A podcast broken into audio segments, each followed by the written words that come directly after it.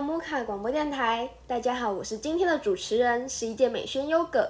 接下来我们请到了两位也一样来自木卡康复社的伙伴们，让我们欢迎他们！哇！大家好，我是木卡康复十一届文书凯撒架。大家好，我是木卡十一届的器物嗨呀。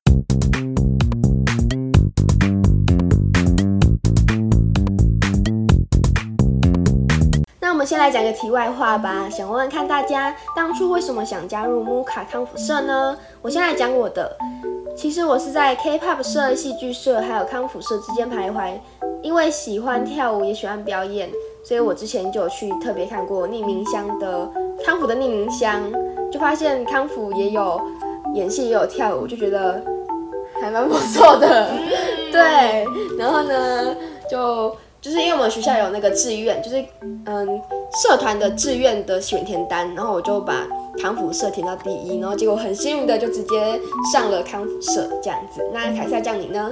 在一开始的时候，我是想要参加一个很热情、很活泼的社团，所以对康复社有很大的兴趣的。虽然在选社的时候担心过不会演戏也不会跳舞的我，会不会没有办法在康复社玩得下去？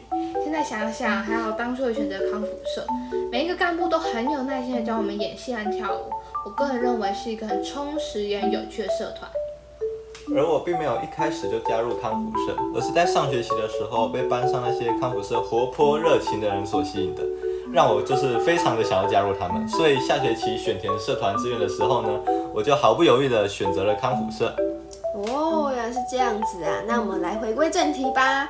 我们今天要分享的主题是木坎玩什么的社课篇。那首先先跟大家介绍我们社课的时间、几堂社课以及社课的内容。我们社课大部分都会在星期五，不是每个星期五都会有社课哦，要看学校行事历怎么安排。通常会是在星期五的下午第六还有第七节。那接下来，我想问问看大家最令你们印象深刻的社课是哪一节呢？那我们先请凯撒酱帮我们分享吧。我最有印象的社课是有社介绍，在这一堂课的时候，干部们会向我们介绍桃区的各校的康复，然后还有他们不同的代表社，还有参加有社活动或者是自己办活动都会用到的好好跟简简。我最有印象的社课是美宣课。在那节社课里，干部让我们在闯关游戏中学习了超多的美宣知识，像是如何将场地布置得更好啦，如何让作品变得更吸引人等等。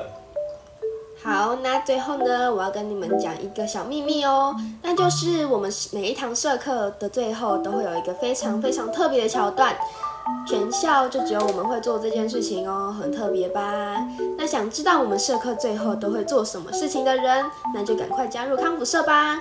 那我们这次的木卡广播电台就到这里结束喽，下次见，拜拜。